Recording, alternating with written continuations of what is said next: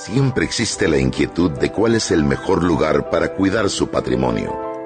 En Banco Aliado tenemos la respuesta.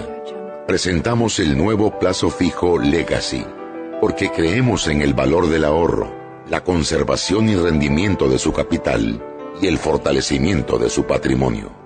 Banco Aliado, vamos en una sola dirección, la correcta.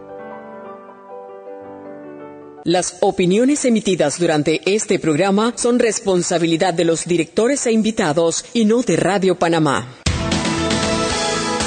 Las comidas sin sal y pimienta saben a nada. Bien, sucede lo mismo con la actualidad nacional. Usted tiene muchas noticias. Le invitamos a que la sazone con sal y pimienta. Con Mariela Ledesma y Annette Planels. La receta está lista y usted está invitado a la mesa. Sal y pimienta.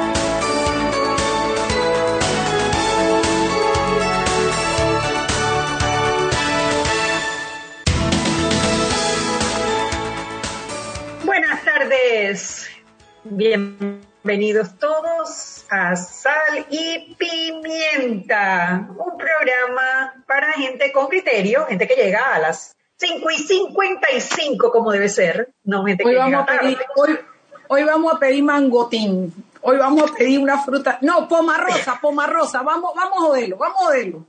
Tú sabes que me escribió y me dijo que estaba un poquito atrasado, que por favor lo perdonáramos si entraba tarde. Le digo, tranquilo, mientras traigas tu aguacate, cero estrés.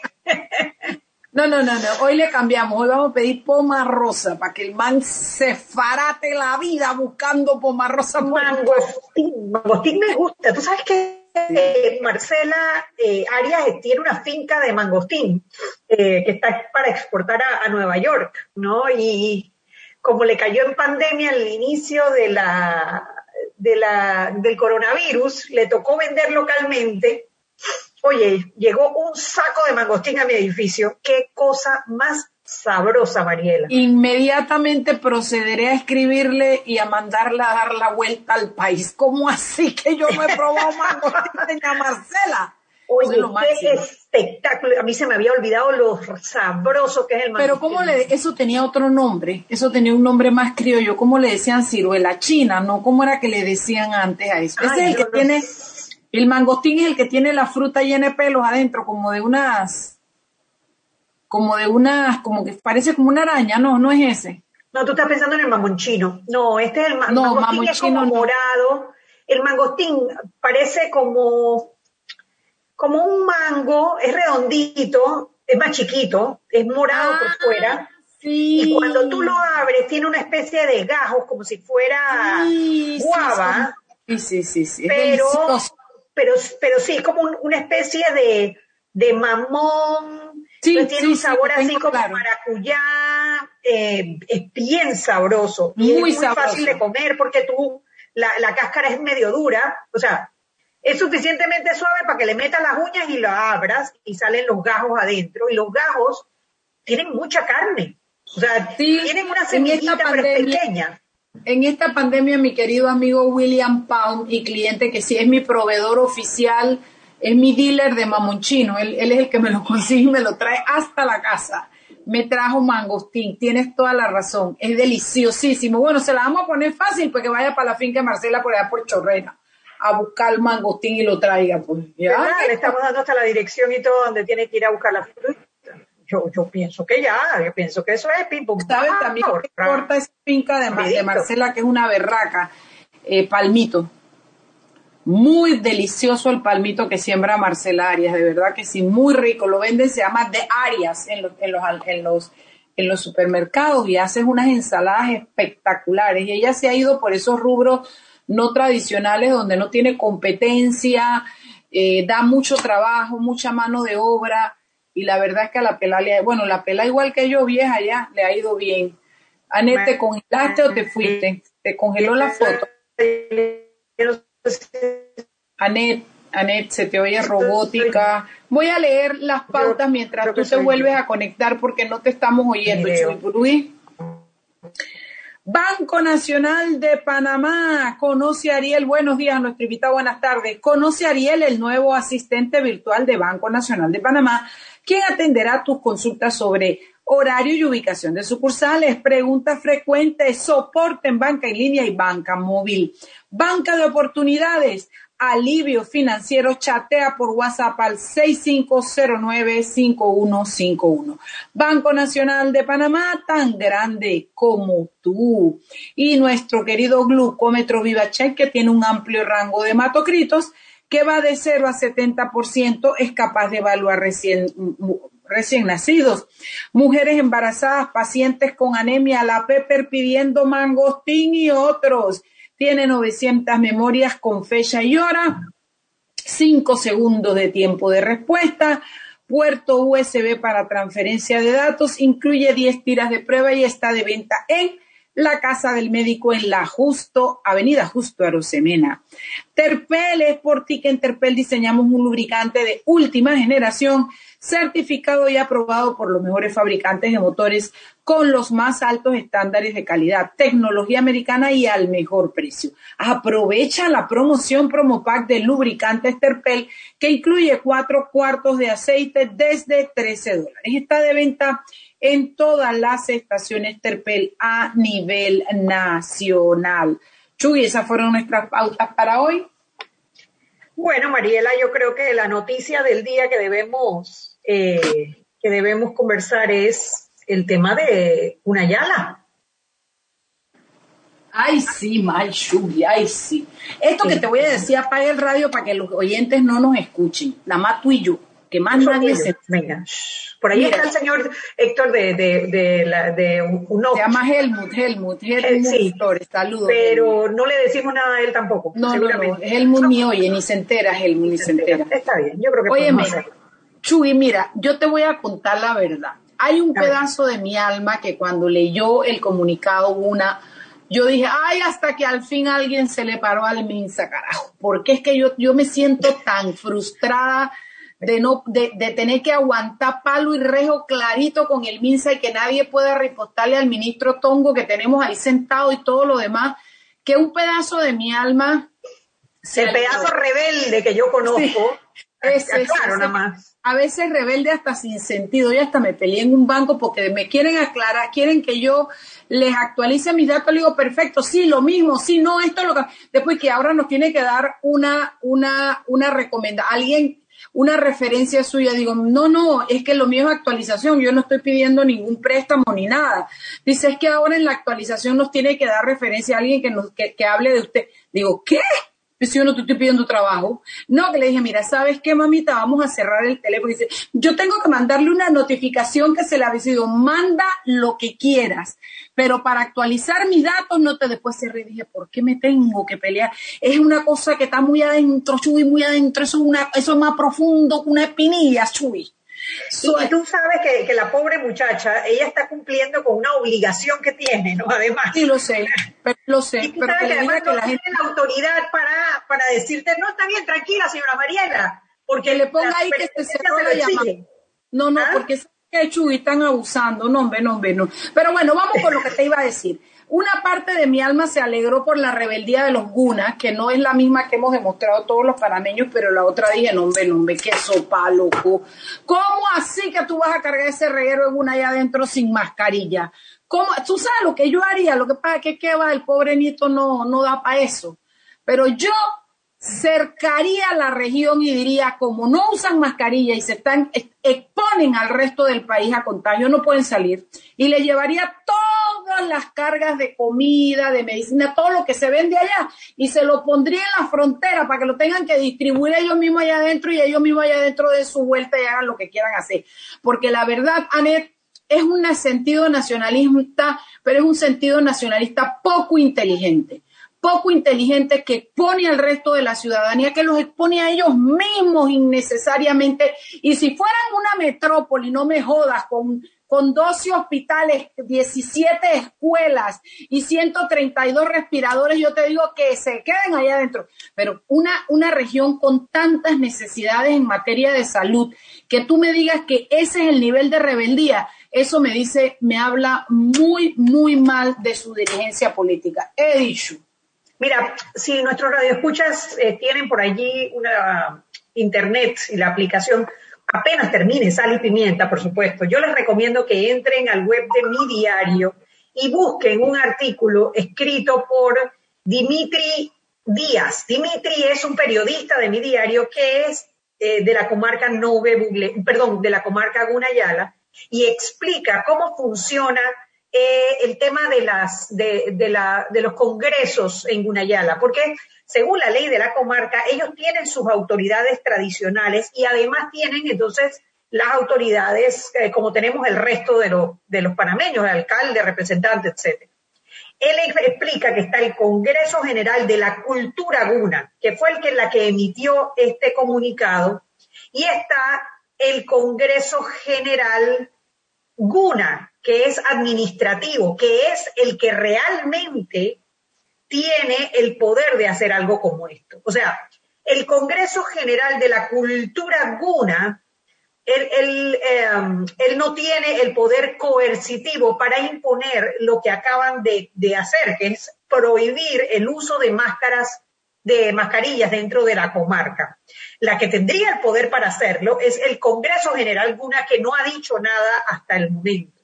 Entonces, solo se podría aplicar esta prohibición si un jefe de la comunidad obliga a sus comuneros a no utilizar la mascarilla. O sea que todavía dentro hay todo un tema de jerarquías y de, eh, y eh, de, de, capacidades, de funciones que pueden o no pueden hacer este tipo de señalamientos. Lo que explican es que esta resolución no fue tampoco con la mayoría que debería ser, porque hablan que los delegados no fueron a la reunión precisamente porque hay eh, eh, personas infectadas de COVID y para evitar el contagio, entonces no fueron todos a esta reunión. Ahora, se ve que hay un conflicto interno, que hay una pelea por el poder y que hay que prestarle atención. Y hay que prestarle atención por muchos temas.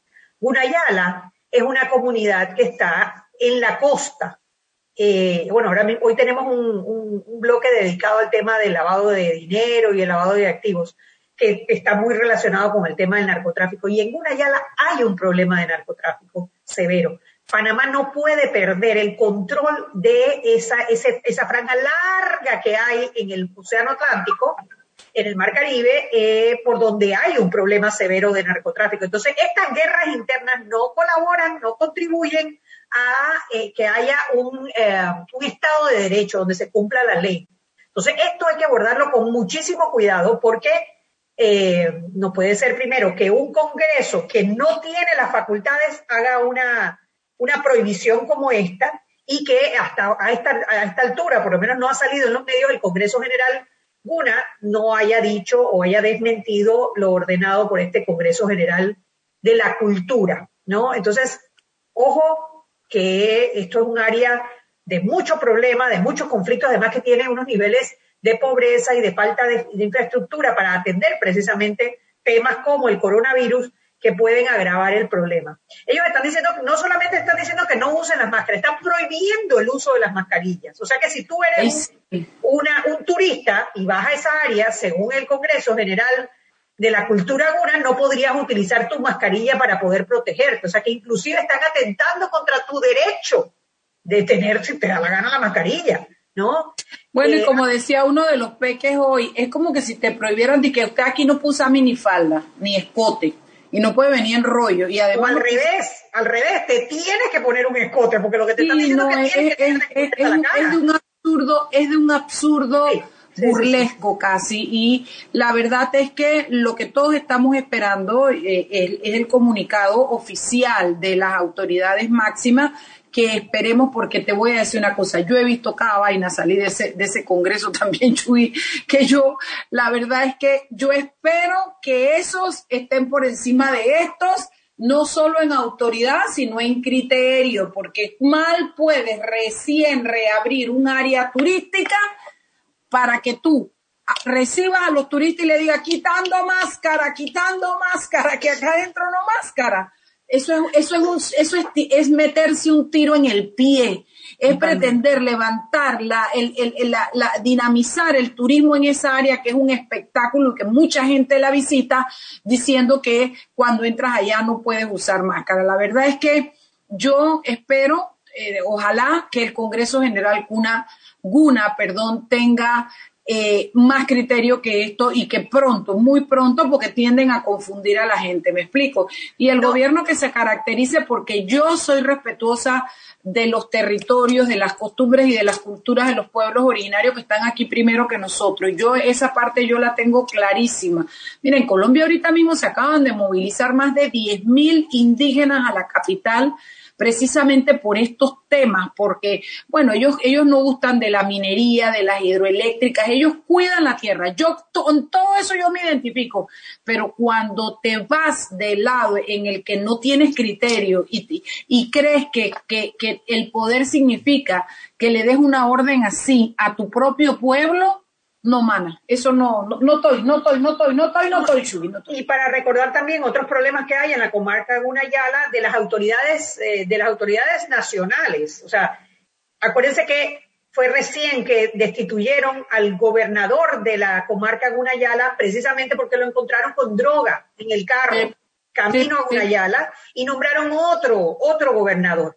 Y el, suplente de Uno de los diputados de Gunayala es el diputado Arquesio Arias, que en este momento tiene detención domiciliaria por una investigación, no, un, juicio, pues ya está en juicio, en fase de juicio, por abuso sexual. Y el suplente también está haciendo, tiene una demanda en la Corte Suprema de Justicia por temas relacionados con drogas. Entonces, ojo con la comarca Gunayala, ojo. Y sus autoridades, ¿no? Exactamente. Ya la asociación eh, ya la asociación, dame un segundito, que se me fue la, se me fue la página de la noticia, ya la Asociación de Educadores de Gunayala emitieron un comunicado. Indicando que no acatarán esta, esa resolución, obviamente, porque si el Congreso General de la Cultura Guna no tiene la autoridad para emitir semejante barbaridad, pues obviamente los ciudadanos residentes de la comarca Gunayala tienen todo el derecho de decir no lo vamos a acatar.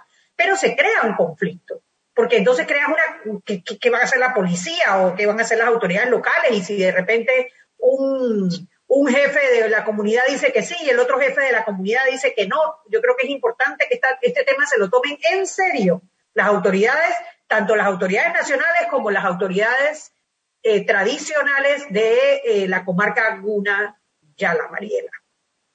Así mismo es esto. ¿Y qué otra cosa tiene Chuy? Que ya faltan tres minutos para irnos al cambio. ¿No? Eh, eh, ¿Tienes algún otro tema que quieras tocar el día de hoy? Bueno, Mariela, eh, yo sí quería hacer un comentario sobre el tema de la Asamblea y la Comisión de Presupuesto. Eso ha estado rodando por las redes sociales todo el fin de semana, por la indignación que sentimos los ciudadanos que aspiramos a un país donde los fondos del Estado se manejen con transparencia. Cuando uno de los diputados, miembros de la Comisión de Presupuesto, a la hora de, eh, en el primer debate, cuando estaban discutiendo y modificando el presupuesto nacional del Estado, que es una ley, propuso artículos en pro de la transparencia y artículos bien sencillos, o sea, no era ciencia ficción. Primero, publicar la planilla 172, que por ley, por la ley de transparencia, tiene que ser pública y no lo están cumpliendo. Segundo, el tema de los viáticos.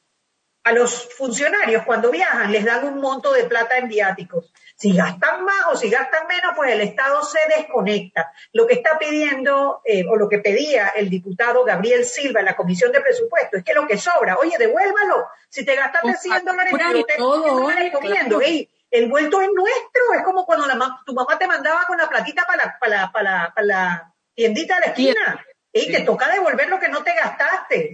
Esto no es tampoco un, negocio bueno. Eso. Y otras, otras modificaciones, todas. Viajes en primera clase. Viajes, eliminar los viajes en primera clase que viajaran en, en comercial. Si quieren viajar en primera clase, que paguen la diferencia. Tal cual. Y la eliminación también de eh, otros gastos, eh, de otros gastos que no, no necesarios. Bueno, y también rebajar el monto de los viáticos porque los tienen segmentados por continentes, ¿no? Y eso es entendible porque hay lugares del mundo que son muy caros e impagables, pero él, él recomendaba también bajar un poquito los, los de 600 a, no me acuerdo ahorita mismo, pero era más o menos bajarle ciento y pico de dólares a cada Oye, el algo, algo de recorte en tiempo de crisis, hombre. El tema es que los diputados de la Comisión de Presupuestos se hicieron de la vista gorda y no aprobaron las modificaciones presentadas por Gabriel Silva. Mira, y eso había diputados de los de todos los partidos, o sea, del partido panameñista, del partido PRD, del partido Cambio Democrático, y todos se negaron a incluir los artículos propuestos por Gabriel Silva. Yo te voy a decir una cosa, yo no sé a quién representan los diputados que están en esa comisión, pero los ciudadanos decentes no es, definitivamente.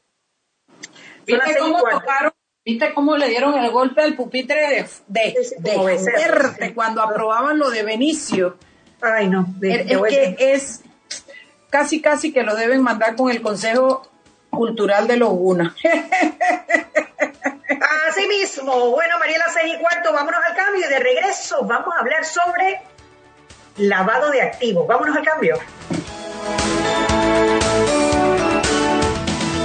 Sal y Pimienta con Mariela Ledesma y Annette Planels.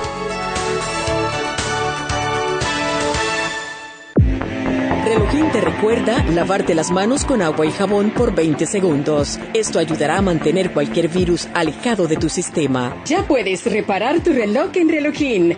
Llámanos al 6674-1862. Repetimos, 6674-1862. O escríbenos a relojin.com. Confía tu reloj a los verdaderos expertos. ¿Cuándo fue la última vez que te subiste a una lancha? Hazlo como Avatar, junto a los líderes de la industria creativa, más Cartagena, en Avatar, la cumbre latinoamericana de la economía creativa, que en una versión interactiva contará con más de 30 conferencistas de reconocimiento internacional. Si has participado en Más Cartagena en los últimos dos años, inscríbase sin costo. Si no, hágalo por 70 dólares más impuesto. Cupos limitados. 28 y 29 de octubre de 2020 www.mascartagena.co.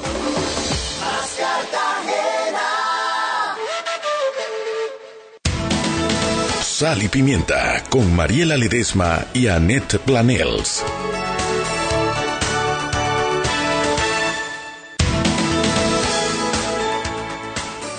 Bienvenidos de vuelta a Sal y Pimienta, un programa para gente con criterio, Mariela.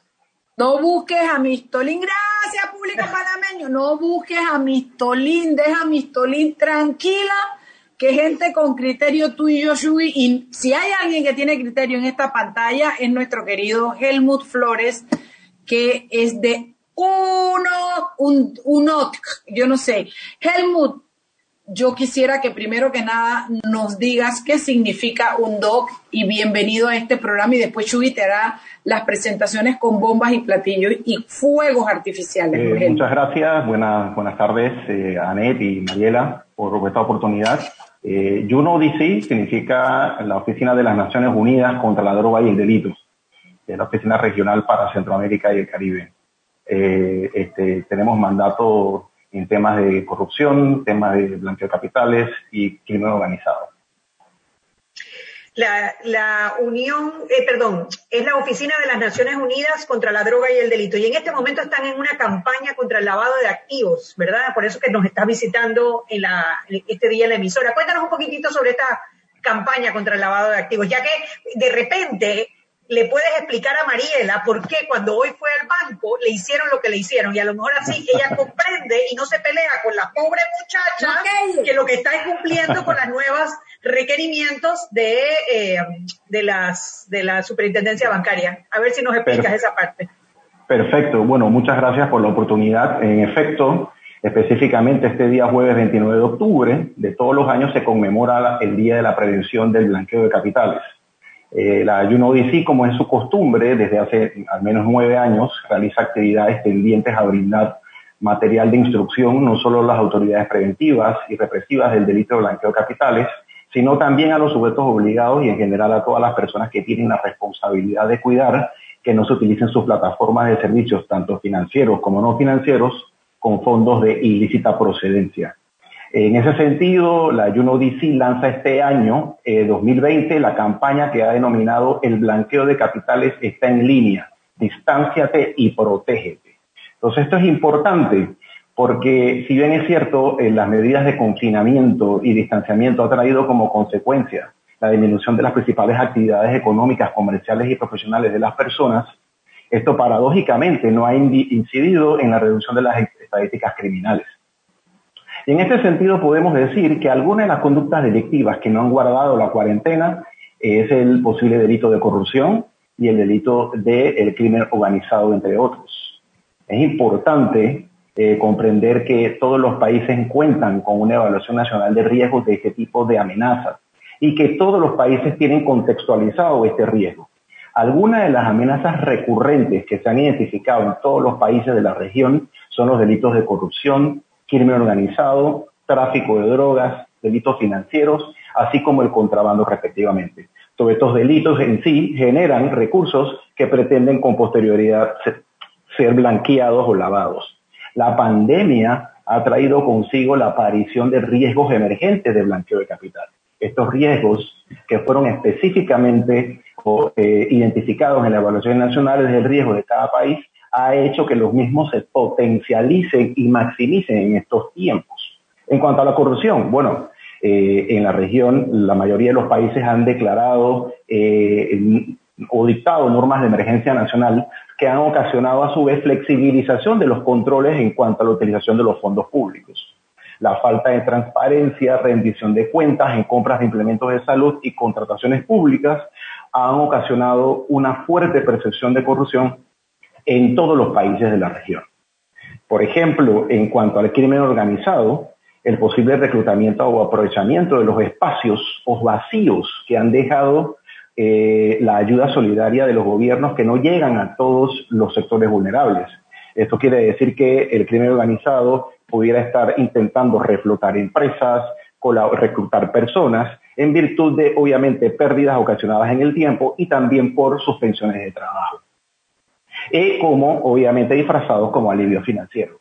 Eh, tanto el Grupo Acción Financiera, GAFI y GAFILAT han emitido algunas recomendaciones tendientes a mitigar estos riesgos emergentes a saber, y es aquí donde probablemente le vamos a, eh, eh, por decirlo así, justificar la actuación que tuvo la, joven en el banco, porque algunas de las recomendaciones que ha dado el GAFILAT o, GAFI es que los bancos deben cuestionar la procedencia de los fondos eh, de, sus clientes.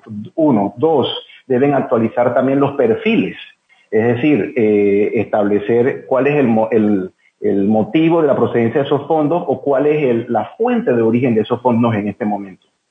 Incentivar, ajá. Yo te iba a decir, yo todo eso lo entiendo y en broma y en serio, pero que tú me digas que yo te tengo que llevar una carta a mi mamá para abrirla, o sea, ¿por qué te tengo que dar una referencia de una persona que no tiene nada que ver conmigo? Esa parte, pero no, no gastemos el tiempo que es precioso en eso, pero yo sí creo que hay cosas que se justifican y por eso le contesté todas las otras preguntas. Hay cosas que me siento incómoda en hacerlo porque siento que están abusando. Pero, por ejemplo, a mí me parece importante que nuestros oyentes identifiquen cómo una familia normal, como un ser humano que no tiene una empresa, que no es, puede quedar envuelto sin quererlo en un lavado de dinero, en las cosas más simples que parecen. A mí me gustaría que le advirtieras a nuestros oyentes cómo identificar eso cuando está siendo cooptado o, reclutado sin darte cuenta para lavarle dinero a otro y después hablemos de la gravedad del delito y de la pena, Helmut. Claro, claro. Claro, definitivamente. Mire, es importante establecer que primero la ignorancia de la ley no exime de excusas. Eso es muy, importante. Entonces, la propia ley establece que quien previendo razonablemente, si usted prevé, prevé razonablemente, ni siquiera habla de a sabiendas como otros tipos penales, eh, este tipo penal de blanqueo en el artículo 254 del Código Penal te habla que previendo razonablemente, usted puede prever razonablemente que este, el vecino, el amigo, el compañero, el socio, no tienen esos fondos eh, eh, de una manera lícita, sabiendo que usted sabe dónde, de dónde, eh, dónde trabaja la persona, cuáles son sus ingresos, cuál es su modo de vida, su estatus. Entonces, si usted visualiza que la persona está teniendo depósitos excesivos en su perfil transaccional, la persona tiene un salario que es prácticamente que no, no le permite sustentar eh, la adquisición de algunos bienes, usted ahí puede prever razonablemente que la persona no puede tener ese carro, no puede tener esa casa, no puede tener esa cantidad de fondos. Entonces allí es donde, donde, donde tenemos que advertir, obviamente, el, el ser utilizado por parte del crimen organizado, ya sea para abrir una cuenta, prestar su nombre, porque, ojo, el tema del blanqueo de capitales, usualmente el que está blanqueando capitales no tiene, no tiene ah, antecedentes penales. Es decir, cuando el banco está buscando a la hora de, poder establecer que usted es una persona que, está limpia en tus antecedentes, cuando el banco busca no encuentra nada negativo, porque obviamente el criminal va a buscar a una persona que, que no tenga antecedentes para poder alejar el recurso ilícito de la autoría real del mismo, ya sea que si vendí droga, ya sea que hice actos de corrupción, ya sea que hice actos de crimen organizado, la idea del blanqueo es alejar del autor los dineros. Entonces, obviamente, si a usted se le está ofreciendo la posibilidad de abrir una cuenta y ganar una comisión o, por ejemplo, si yo tengo un negocio que ahora mismo necesito en realidad socios para poder reflotar y me vienen personas con mucho dinero en efectivo, hay que tener mucho cuidado en ese sentido porque eh, hay que saber la legítima procedencia de esos fondos. Y es por eso que las regulaciones, ya sea de preventivas y bancarias y financieras, indican la obligación de ponerle nombre a ese efectivo mediante los distintos reportes. Y esto es una de las sugerencias también que hace el Gafilado hay que cuestionar, hay que preguntar, hay que actualizar perfiles. Es decir, si usted gana 1.500 dólares mensuales eh, este, y usted tiene un perfil de, ahorro de 500, 600, 700 dólares, pero usted tiene que pagar casa, tiene que pagar carro, escuela para los muchachos, este, su comida, su gasolina, y al final de cuentas usted está, usted está teniendo depósitos que superan su perfil transaccional, entonces ya ahí hay una alerta que hay que, que despertar, ¿no? Y hay que también ¿Sabes qué veo, Helmut? Que esto es como cuando uno, yo por ejemplo comencé a educarme a viajar, que me comenzaban a decir, nunca le cargues la maleta a alguien, nunca le lleves un paquete cerrado a nada. Uno, uno escuchó tanto eso y lo entendió que hoy la persona que ha hecho uno o dos viajes ya lo sabe. Y bueno, así mismo siento que es esto. Fíjate, yo he visto personas que abren cuentas de otro porque el tipo le dijo, compa, yo necesito que usted me abra esta cuenta para que mi mujer no sepa que yo estoy teniendo esta platita, porque todo lo que llega ella se lo gasta. O compa, usted sabe que tengo un segundo frente y estoy manejando, entonces ábrame esta cuenta para que usted me firme los cheques para que la mujer no se entere. O no quiero poner esta vaina a nombre de no sé qué porque mi familia, o sea, con, con, con excusas tan baladías y tan básicas como esa, la gente que cree que ese es mi amigo o mi amiga, va y se presta para abrir una cuenta, para adquirir una propiedad, para ser firmante de una cuenta. Háblanos un poquito de eso, Helmut. Sí, mire, las normas, las normas preventivas no discriminan nada de los ejemplos, ninguno de los ejemplos que usted ha dado. Y ni tampoco eh, discrimina entre si usted gana bien, gana mal, o usted es del bien o del mal. O si usted está haciendo su negocio lícito o ilícito. La ley no discrimina. Usted tiene que justificar. Si usted probablemente hace un negocio y genera recursos exceden su perfil, eh, eh, se le va a cuestionar. Y usted obviamente, si no, no, tiene problema al respecto o ha generado ese recurso de manera lícita, lo va a poder soportar o justificar. El banco le va a pedir que presente el contrato, que presente el, documento que justifica que usted es accionista en ese nuevo negocio, que su fortuna mejoró, eh, su nuevo contrato de trabajo, su talonario. Es decir, estas excusas de, que no, lo que pasa es que eh, la persona, una persona que, no tiene no, buen crédito me ha pedido el apoyo de abrir una cuenta, para el banco no son justificables. Y dentro de todo, eh, si al final de cuentas esa cuenta tiene un manejo inadecuado, ahí pueden ocurrir dos cosas. Uno, que el banco no le abra la cuenta, o dos, que, el banco, este, luego de recibir esas excusas, haga un reporte porque obviamente el banco está obligado a reportar operaciones sospechosas y indistintamente puede ser una excusa eh, orientada a, obviamente, esconder, esconder fondos. Entonces, en ese sentido, yo creo que al final eh, hay que cumplir la ley y obviamente la ley se, esta ley se hace para prevenir la utilización de estos sectores de manera eh, inadecuada, pero nos afecta a todos, ¿no? Nos afecta a las personas que están, están generando sus recursos de manera adecuada y también le aumenta los costos preventivos, no solo a los bancos, porque hay sectores no financieros que ahora mismo también están obligados a, poder, eh, a tener que practicar estas, estas medidas. y un punto importante también que quería decirles es que eh, el, día, el día jueves 29 de octubre este, también va a haber un, un webinar, un seminario virtual en donde las altas autoridades de las unidades de inteligencia financiera de la región, llámese las unidades de análisis financiera de la región, darán su visión de país en cuanto al tema de los retos en la prevención de blanqueo de capitales en estos tiempos de pandemia.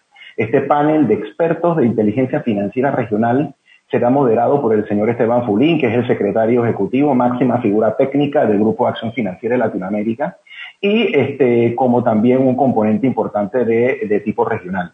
Y también se ha convocado a esta reunión los organismos de supervisión, la superintendencia, los cuerpos de, persecución de delitos, Ministerio Público, órgano judicial, Policía Nacional y gremios de los sectores financieros y no financieros, no solo de Panamá, sino a nivel internacional. Y este, quiero manifestar también el enlace para poder acceder a estos, al registro del webinar, que es antilavado 2020.academia anticorrupción org. Repito, antilavado 2020.academia anticorrupción.org para que se inscriban, es abierto, no tiene costo, es en conmemoración más que todo de estos temas de blanqueos de capitales y financiamiento del terrorismo. Helmut, una última pregunta que ya se nos, se nos acabó el segmento. Las donaciones políticas, las donaciones políticas, que pues es un tema que está en debate en este momento, pues por tantas investigaciones que hay de corrupción. Cuando esas donaciones provienen de, eh, de sociedades offshore y que se comprueba posteriormente a que recibiste esa donación, se comprueba que fueron producto de actividades ilícitas, ¿cómo queda esto de lavado de dinero? Sí, es muy importante porque el mismo tipo penal, por ejemplo, en el Código Penal panameño establece la figura de las donaciones políticas como eh, parte del tipo penal de blanqueo de capitales. Eso por un lado. Por el otro lado, también habría que evaluar eh, la procedencia de, las donaciones. Muchas veces escuchamos, no solamente en Panamá, sino en otros países del mundo, de que este, tal empresa hizo donaciones o eh, se reciben donaciones de tales empresas. Pero cuando se ven en las investigaciones, en realidad no se visualizan que vienen de la empresa, sino que vienen de otras sociedades que están obviamente ligadas o consideradas como, como, por decirlo así, cajas negras o cajas segundas, que obviamente no es lo mismo una donación de empresa, sino de una donación eh, eh pintada o por decirlo así disfrazada mediante sociedades que no tienen este, justificación alguna de donar o hacer donaciones.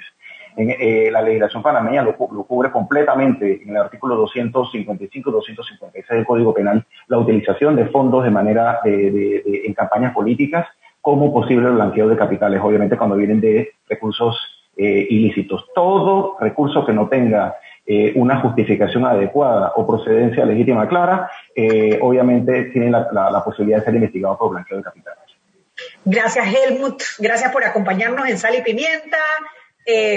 Mariela, ¿nos vamos al cambio? Gracias por usted. Sí, Helmut, gracias. gracias. Voy a llamar a la muchacha del banco para decirle que tú me convenciste, ¿oíste? Hasta luego. Vámonos al cambio. Gracias, Helmut Flores. Sal y Pimienta con Mariela Ledesma y Annette Planels. Ya tenemos a nuestros 12 participantes. Apoya a tu región favorita y no te pierdas la final en vivo el 11 de noviembre desde el auditorio del Colegio Pureza de María a partir de las 9 de la mañana. Disfrútalo en vivo desde donde estés a través de Teletreo Panamá en las plataformas de Facebook, Instagram y YouTube. Esto llega gracias a Meduca y Marketing Solutions y esta emisora. Conoce Banca de Oportunidades, un programa liderado por AMPIM en colaboración con el Banco Nacional de Panamá para apoyar a los microemprendedores nuevos o que se reinventan para llevar este país hacia adelante. Esta es tu oportunidad de emprender y reinventarte. Inscríbete, capacítate y asesórate en AMPIME entrando a www.bancadeoportunidades.gov.pa. Una vez hagas esto, solicita tu préstamo con nosotros. Banco Nacional de Panamá, grande como tú.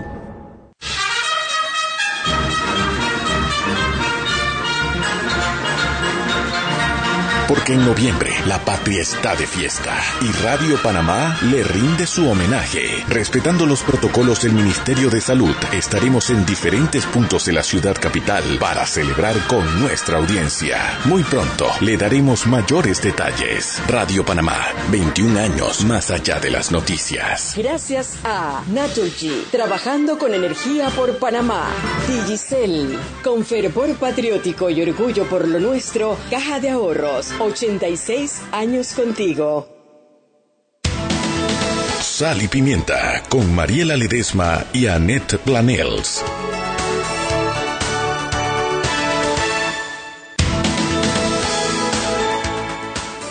estamos de vuelta en Sal y Pimienta, un programa para gente con criterio, Mariela.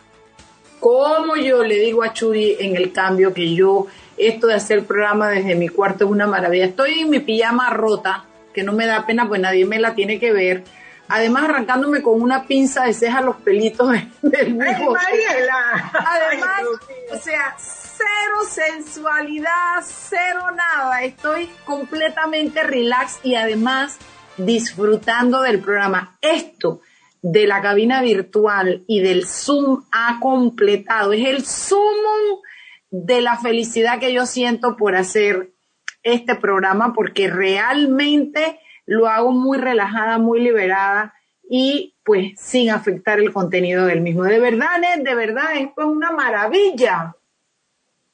Es una maravilla. Yo vi la pijama, la pijama de florecitas de, abuelita tierna. Sí, parezco una doñita. Mañana cumplo 62 años, Chuy. Ay, Mariela, bien vividos, además. Todavía Ay, gozados como tú no tienes. gozados como tú no tienes idea, Chuy. Ay, Mariela, que te quiten lo bailado, decían. Que te quiten lo bailado y bien peleados también, porque por un lado voy gozando y por el otro voy peleando a Ay, Dios mío. Ay, mi santo. Por ahí viene entrando nuestro invitado. Hoy tenemos también a Francisco Cruz, profesor de políticas públicas y ex embajador de Chile en Panamá. Porque nuestros amigos, nuestros hermanos chilenos, ayer tuvieron un referéndum eh, para convocar un proceso constituyente tenía dos preguntas el referéndum. La primera de las preguntas era si querían o no querían reformar la constitución y la segunda hablaba del método de elegir a los constituyentes y había dos opciones. Una opción era que fuese un balance de 50% de los diputados actuales, o los senadores, no sé cómo les llaman allá, y el otro 50% eh, constituyentes electos. Y la segunda opción era que todos los constituyentes fueran electos. Y ganó, pero además abrumadoramente, tanto que sí quieren una constituyente como que quieren que todos los constituyentes sean electos por eh, votación popular. Creo que ya está adentro nuestro querido Francisco. Francisco, ¿ya está adentro? No lo veo. Me aquí, aquí está, bienvenido Francisco. ¿Cómo estás? Bien, muchas gracias. Pido disculpas por el pequeño atraso, pero han sido, llevamos 48 horas en modo plebiscito, entre entrevistas, cosas, distintas actividades. Además estoy en Chile, entonces me he repartido ah. ahora entre mis dos países.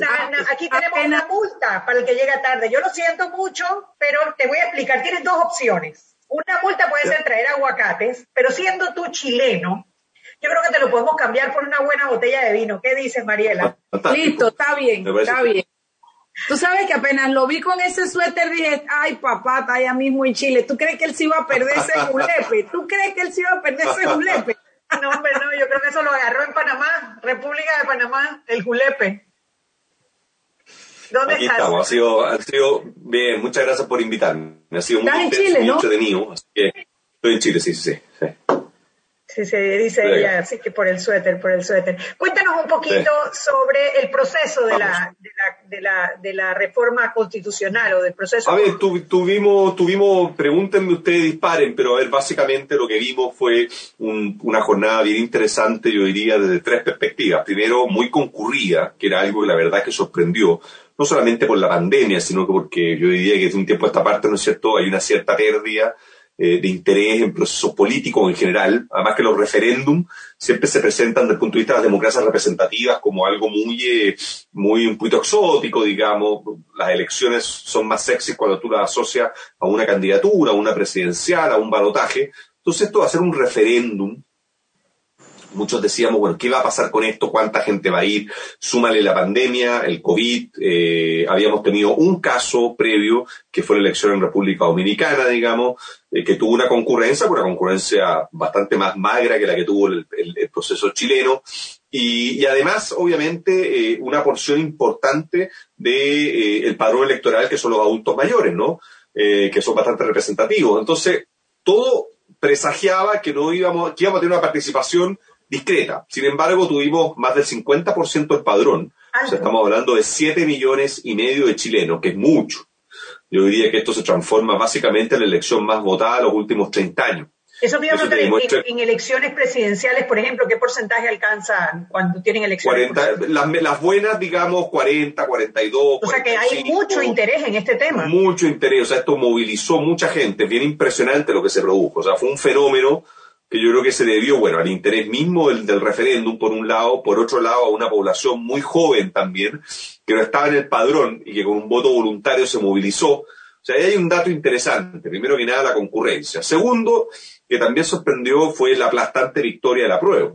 Fue un 78,3, 4, digamos, contra un, ¿no es cierto?, un 78,3 contra un 21%. O sea, yo pensaba que esto y todos, digamos, los análisis indicaban que iba a haber una prueba eh, que ganaba, pero que no por esa diferencia tan brutal, lo cual también te quiebra un poco los esquemas, no, es el caso traer a colación, digamos, un poco el mapa político chileno, pero sí te quiebra un poco los esquemas tradicionales de izquierdas, derechas, de grupos de un lado y de otro. Es una votación tan maciza que solamente se puede entender con una configuración electoral que es bastante transversal, ¿no? no solamente de un sector político preponderante como es la izquierda y el sector de centro. Aquí también hubo gente derecha que votó a favor de esto porque entendió que hay un cambio de paradigma y que había que leer en el malestar ciudadano.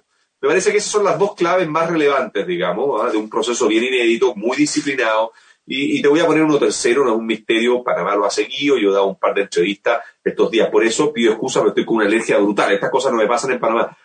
bueno, acá, acá, es la humedad, ¿no? Allá el... La alergia no, pero a mí la humedad me hace fantástico, este clima me, me tiene un poquitito loco. Bueno, pero lo que le quería contar es que el, hubo mucha, se hizo mucho caudal sobre el tema de, eh, de, la violencia, ¿no es cierto? Y ustedes tienen que haber seguido el, tema de la quema de la iglesia una semana antes del proceso electoral, para el aniversario del 18 de octubre, del denominado estallido social. Eh, hemos tenido rebrotes de violencia pese a la pandemia, entonces uno decía, bueno, a ver, al final del día vamos a tener una fiesta cívica o un, como se suele decir en estas cosas, pero también podemos tener mucha violencia. Y la verdad es que ayer fue una jornada impecable, salvo casos muy específicos, muy aislados. La gente se manifestó pacíficamente, la gente se tomó las plazas, las calles.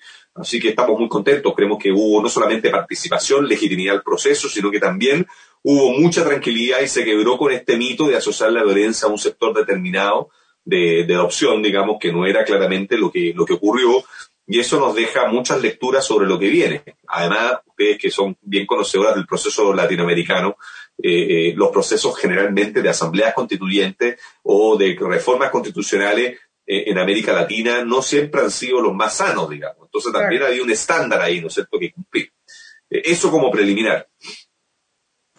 Bueno, yo te quería decir que precisamente cuando yo vi la semana anterior el estallido de violencia y las imágenes que circularon por todo el mundo, yo realmente me asusté y dije, Dios mío, ¿estará Chile preparado para este referéndum en paz? Tuve mis dudas, Francisco, y temí mucho por, por, por un estallido que ya quebrara la, la, la cuestión de la, situación democrática de Chile, ¿no? Que rebasara la institucionalidad. Y para mí ha sido una gran sorpresa, muy grata eso, pero también te dice que el nivel de hartazgo del pueblo chileno llegó a un punto en el cual solamente encuentran una salida en el cambio de la arquitectura del país. Yo creo que Panamá Totalmente. termino con esto, Panamá y Chile comparten una historia de una de una constitución creada en un régimen militar Hemos recorrido caminos diferentes, ustedes lo han hecho por la participación ciudadana. Lastimosamente a nosotros nos ha tocado vivir el deterioro de las instituciones sin tanta manifestación pública o sin oposición pública, pero al final la génesis de, de esta pregunta es esa, ¿no? Puede ser que esta similitud esté llevando a Panamá, a Chile, quizás a Panamá y a otros pueblos a esta necesidad de reinventar, reinventar arquitectura, sobre todo de constituciones que vienen de regímenes dictatoriales? Es una muy buena pregunta. Yo creo que el caso panameño, eh, eh, que también es analogable a otros casos, es un caso de constituyentes originarios hechos en dictadura, ¿no es cierto?, en regímenes militares, eh, y que precisamente era lo que se reclamaba en Chile. Pese a las reformas, pese a los cambios que hubo, que fueron muchos, digamos, por no decir cientos, y hubo tres cambios muy macizos. Uno que se, hizo precisamente al salir de la dictadura, a iniciar el gobierno de Patricio Elwin, después hubo un importante ya en democracia, y hubo uno con Ricardo Lago, muy macizo el año 2005. Sin embargo, como tú dices, uno dice, eh, como dices tú, Mariela, uno dice, bueno, pero a ver, ¿qué pasa si la constitución cambia? Y cambia tanto que al final del día ya no es la misma. Resulta que las constituciones a veces no son productos, digamos, dados, así como no son productos que te van a solucionar como una varita mágica los problemas de un día para otro de las sociedades. Por cierto que declaras principios, por cierto que tiene ciertas reglas importantes, los quórum mayoritarios, supramayoritarios, la, la visión de ver la sociedad, el rol del Estado, los derechos y garantías, todo eso que sabemos, ¿no es cierto? Los abogados que hemos, nos hemos dedicado a algo a eso. Pero fuera de eso, las constituciones también lo que hacen en sus discusiones es zanjar ciertos momentos de crisis social. Y eso es muy importante. ¿eh? Yo siempre cito aquí a Cervantes cuando le decía, digamos, Quijote a Sancho, no es la posada, es el camino. Yo creo que aquí los momentos constitucionales son momentos también de catarsis, son momentos de discusión, en donde lo que importa es ponerse de acuerdo en un nuevo texto. Y yo creo que más allá de las reformas que haya habido, hay un tema, hay un vicio de origen con los constituyentes originarios en dictadura que es muy complejo en el tiempo de mantener, es muy complejo en el tiempo de sostener. Y es cosa de ver lo que ocurrió en los distintos gobiernos que han tenido asambleas constituyentes en, América Latina. Está el caso de Paraguay, al salir de la dictadura de Stroessner, está el caso de Perú, al salir la dictadura de Velasco Alvarado cuando entra Vilaún de Terry, está el proceso argentino y entrado en democracia, después de haber tenido la dictadura de Galtieri, Viñoni, Viola y eh, Videla, eh, Colombia, que por otras razones, digamos, que son más que conocidas, ¿no es cierto?, eh, inicia un proceso constitucional después del cese de la guerrilla o, uno de los ciclos, digamos, cuando, cuando los narcotraficantes, digamos, deponen las armas. Está el tema, eh, estoy viendo, está el tema ecuatoriano, que, que caso particular porque se da en un marco de inestabilidad política muy, muy grande desde Sisto Durán Bayén en adelante, ¿no es cierto? Y está el caso venezolano, que es bastante paradigmático por las consecuencias que ha tenido. Entonces, la experiencia de asambleas constituyentes y de discusiones constitucionales en América Latina, yo creo que tienen dos grandes quejes, digamos, dos grandes vectores. Por un lado, está asociado al cese de las dictaduras y al cambio de los regímenes políticos, que básicamente eso en todos nuestros países, incluyendo a Panamá, ¿no es cierto?, con Noriega y luego en Dara, pasó a finales de los 80, principios de los 90. Y en segundo lugar, tiene una gran discusión que tiene que ver con los derechos sociales, eh, con las garantías y con los instrumentos que tú puedes garantizar esos derechos sociales. Y ahí se produce una cierta dicotomía y una cierta tensión que ha hecho que algunos procesos no sean efectivamente los más virtuosos. En el caso chileno, eh, eh, la dictadura de Pinochet y toda esta constitución es circunstancia bastante tenebrosa, digamos, en un plebiscito, no es del caso será una antología la constitución del 80, pero se hizo el año 80, digamos, y esto se venía reclamando hace tiempo. Mucha gente decía, pero bueno, Lagos ya la reformó. Sí, Lagos hizo lo que pudo. Pero la presidenta Bachelet, el 2014, anunció un proyecto de reforma constitucional y de cambio de la constitución con la asamblea constituyente que no dio luz porque no, estuvo, no hubo el piso político. Y yo creo que lo que ocurre, y aquí hay una reflexión mía muy particular, no sé cómo lo ven ustedes, pero que al final del día hay, hay tres cosas, si tratamos, ya les dije las diferencias, digamos, les dije un poco los procesos, pero hay tres cosas que ocurren en todos o en gran parte de los procesos constitucionales en el mundo. Lo primero es que no son una taza de leche sea, nadie cambia la constitución porque de repente a un par de iluminados se les se le, ocurrió tomarse una copa de vino, digamos, o analizar esto en una asamblea. Los procesos constitucionales, todos, digamos, desde la independencia de los países, de los cambios políticos, son procesos por definición convulsos. Se dan en épocas de transformaciones, de demanda y de crisis social. Eso es aquí y en todas partes del mundo. Eso es lo primero. Lo segundo que ocurre también con estos procesos constitucionales es de que al final del día tampoco son permanentes, digamos. Nadie dicta una constitución para toda la vida. Estamos en el, en el, sistema civil, no estamos en el common law europeo, o en el common law inglés, o Estados Unidos, la constitución, ¿no es cierto? Nosotros, la gente, 1776, nos sentamos y nunca más lo cambiamos. Tampoco ocurre. Hay una tradición, digamos, que se va heredando en el tiempo, pero claramente los textos constitucionales tienen ciertos procesos y tienen ciclos vitales en el tiempo. Y lo tercero, que yo creo que también es interesante, es ver que los procesos constitucionales son, como decía al principio, los procesos son catarsis también, que los pueblos se dan eh, de cuando en vez. Y yo creo que las catarsis son buenas, son razonables. Chile era un país en donde eh, se decía de alguna manera que lo tenía todo, ¿no es cierto? Lo hemos conversado, no vamos a repasar los números, pero buenos números, digamos. Y uno dice, bueno, ¿por qué quiero cambiar si esto funciona? Bueno, lo quiero cambiar porque efectivamente son 30 años y son 50 o 40, digamos, de una constitución en donde quiero tener la posibilidad de discutir esto y de darle una nueva constitución. Entonces, es interesante analizar eso y sacar algunas conclusiones para lo que viene, digamos. Yo creo que la discusión constitucional es son sana. Ah, perdón, y un cuarto elemento que me atrevo a decir, y no quiero mandar ningún mensaje para Panamá, digamos, que lo respeto, lo quiero mucho, pero siempre los procesos constitucionales son resistidos por los gobernantes. También ustedes analizan gran parte lo que pasa en los países, siempre es como que, ok, reformemos, no cambiemos, ok, pongámosle freno a mano, aguantemos. Vamos con el proceso o vamos con el anuncio constitucional de la constituyente. Yo, lo último que recuerdo es que Juan Carlos Varela lo anunció en su programa de gobierno, que no creo Martinelli creo que no lo tuvo en su proceso.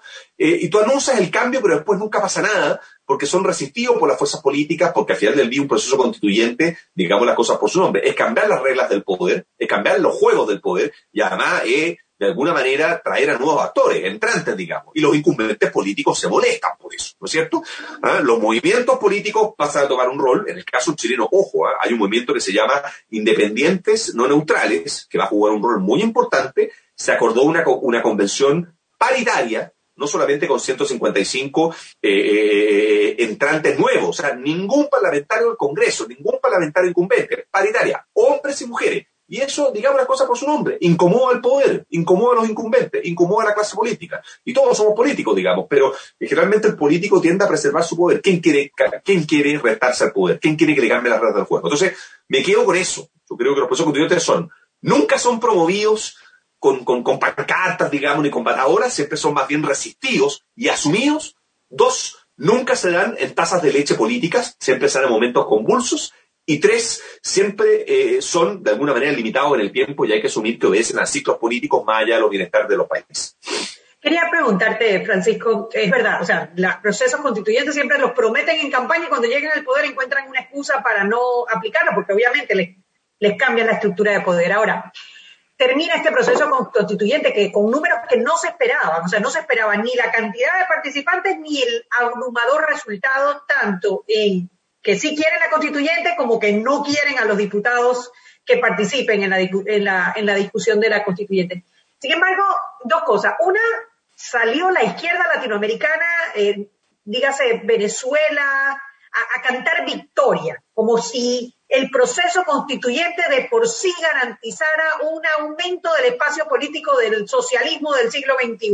Y lo otro, en medio de una crisis eh, económica que se avecina o que ya está, pues producto del coronavirus, que todavía no tenemos claro hasta cuánto van a durar estas restricciones y que seguramente todos vamos a estar muy afectados económicamente, el, atravesar un proceso constituyente que también que crea cierta inestabilidad, porque precisamente si estás cambiando las reglas de poder no sabes con qué vamos a terminar, ¿no? Sabes cómo entran, no sabes cómo salen, y eso crea un periodo de incertidumbre que podría agravar inclusive el problema económico que Chile, como todos los países latinoamericanos, vamos a pasar eh, producto del COVID.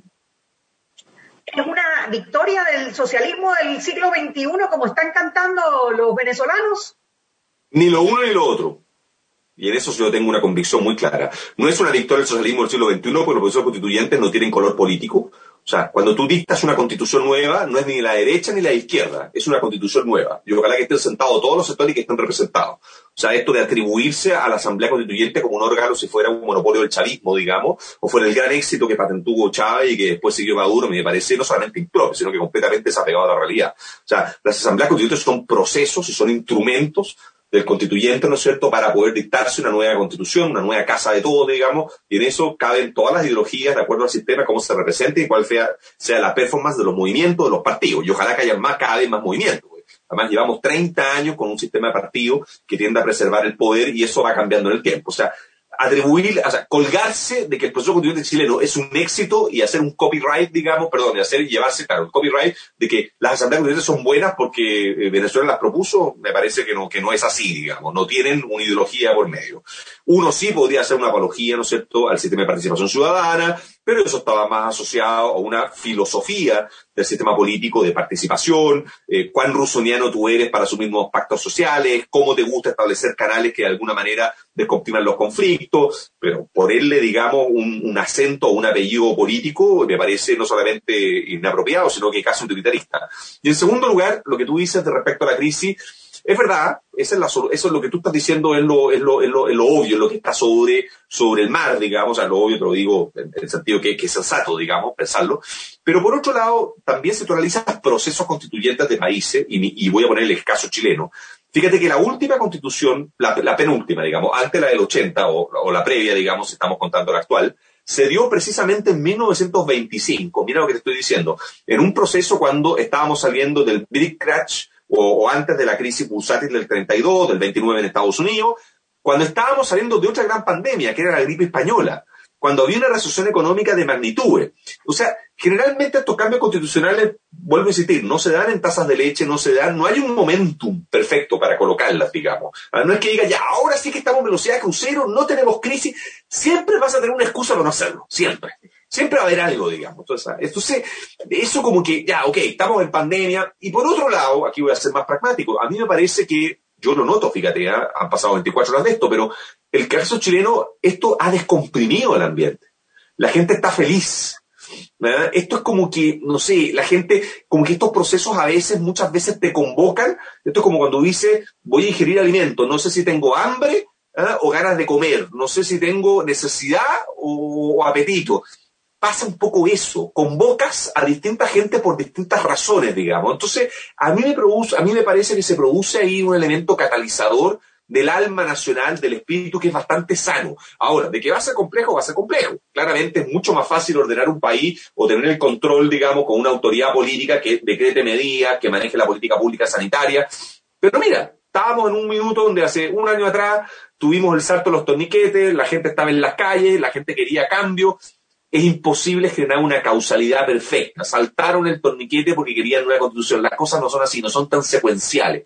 Ah, la vida es un poquitito más sofisticada, digamos. O sea, asociar el cambio constitucional a que habían demandas sociales específicas es un poco más complejo. Son ambientes que se respiran. Y la clase política lo que tiene que hacer es tener el talento, la capacidad de dar respuesta, que aunque no obedezca al 100%, como dicen ahí, la política no es el arte del 100%, es el arte de hacer que las cosas pasen y es el arte de hacer de que a través de que esas cosas pasen tú representes en un gran porcentaje el sentir ciudadano. Entonces, eso es lo que se pasó en este proceso, que yo además quiero decir que la clase política estuvo a la altura porque el Congreso fue el que logró el acuerdo ciudadano aquí el 25 de noviembre pasado. Gracias, Francisco. Bueno, felicidades al pueblo chileno por este éxito, porque al final si representa la voluntad de las mayorías es un tremendo éxito y le deseamos la mejor de las suertes en la redacción de ese nuevo eh, libro constitucional, de esas reglas del poder. Gracias. Cuando regreses, ven porque vamos a seguir echando cuenta porque tú eres ya casi panameño también, así que seguro que nos vas a poder eh, inocular la experiencia. Pero tráete la botellita de vino que no las debes por llegar tarde. A ustedes mañana. Nos vemos en otro, otra sesión más de Sal y Pimienta, programa para gente con criterio. Gracias por la invitación. ¿eh? Gracias, Francisco. Gracias a los oyentes. Chao. Chao.